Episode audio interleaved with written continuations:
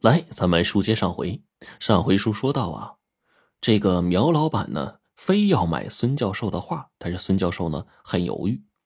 听完了苗老板说的话，孙教授呢不无感激的说：“苗老板，我非常感谢你的美意啊！我知道我和长风画廊呢，在签约十年，我会过上有钱人的日子。但是，我是一个艺术家呀。”艺术不光是卖钱，我还要教学生传承我的艺术。我必须用更多的时间在画室里劳作、看书、思考，最大的发挥我的想象力，那才是我的最大满足和快乐呀！现在我已经摆脱了贫穷了，我不想改变我对艺术创作的初衷，也不会为了更多的钱而改变的。哎呦，您这么说呀？我会以为呢，您是孤芳自赏，您在固执的守着一种不合时宜的艺术观点，我为您感到惋惜呀，感到遗憾呐。您是在自我放弃，您是在放弃走中国大画家的必经之路啊！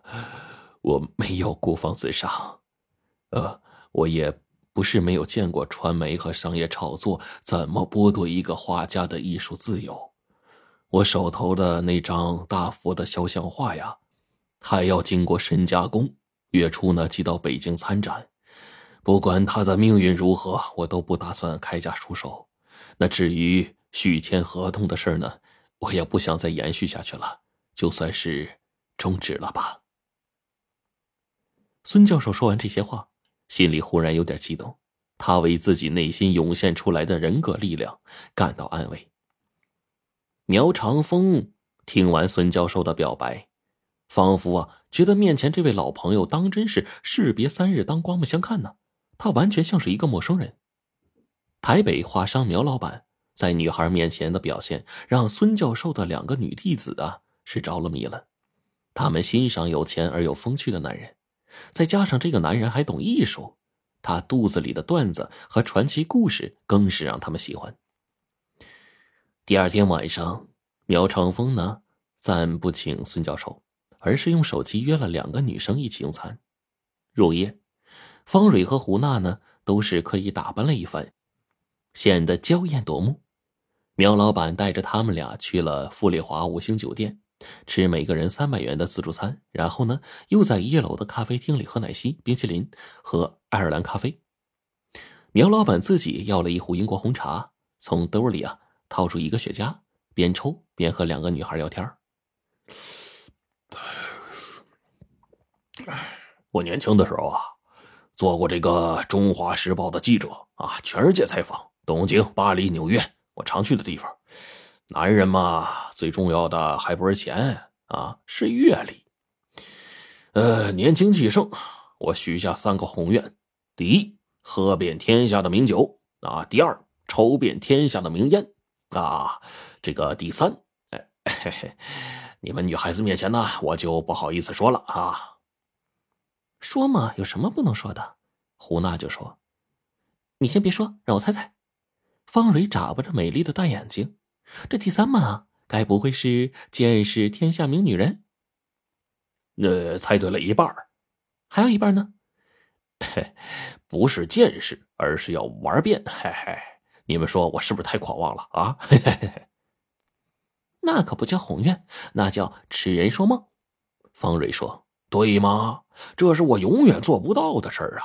这也该叫终身遗憾呐。”你真的没玩过名女人？胡娜笑着问。嗨，那时候呢，我就是一个没钱没名气的小记者，抽名烟喝名酒我做到了。至于女人，我只是见过，没玩过。我觉得呀，苗先生的要求呢是太高了。不过一般女人只怕难挡你的魅力。方蕊说。苗老板就眯起了眼，很坦然的说：“女人还是老话说得好，妻不如妾，妾不如偷，偷不如偷不着。哎，我没能实现的第三个宏愿是个遗憾，却有一个小小的补偿，不如……”说给二位品说品说。苗老板呢说他勾引过一个四星上将的太太，哎，不是玩名女人，而是玩名人的女人。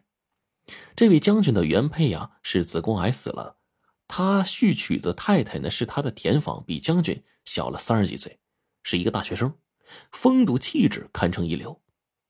那年冬天呢，他去夏威夷的飞机上，哎，这位太太呢和他是相邻而坐，凑巧两个人呢又都是好莱坞影迷，这一路上就谈着这个美国电影，两个人就跟老朋友似的，聊得特别的开心。然后呢，苗老板又继续说：“哎呀，夏威夷这个这个这这这个夜晚美的那简直就是天造地设的情人故乡啊啊！我俩就跟恋人似的，融入了那种谈情说爱的诗情画意中。接下来的事儿呢，我就不用说了啊，我们一直玩到天亮才睡。他什么都跟我讲了啊，我才知道怀里这女的呀，是一位很有名的四星上将的太太。”啊，将军呢，从大陆到台湾也是老迈之人了，知道自己生理缺陷，就很识趣的提出说，他可以让太太在台湾岛以外的任何地方发生红杏出墙的事儿啊，只要回台湾继续做他太太就可以啊。所以呢，他每年都要到异国去旅游啊，在世界的每一个景点都留有一夜情的回忆啊。当然，这是我猜想啊。然后呢，第二天上午，我俩都醒了，吻别了。啊，约定回台湾之后互不联系，就跟陌生人一样。然后呢，三年之后，我在一次采访中意外见到他了，我就这个这个下意识跟他打招呼啊。然后呢，他就说：“先生啊，你认识我啊？”啊，我就想起了这个跟他的约定啊，只好说：“对不起，我认错人了。”哎呀，这是我一生中最浪漫、最不寻常、最难忘的一次艳遇。我玩了一回名人的太太。而不是名女人，我在台湾也不敢跟朋友们讲啊。两位是大陆的女士啊，全当是一段爱情传奇故事去消遣吧。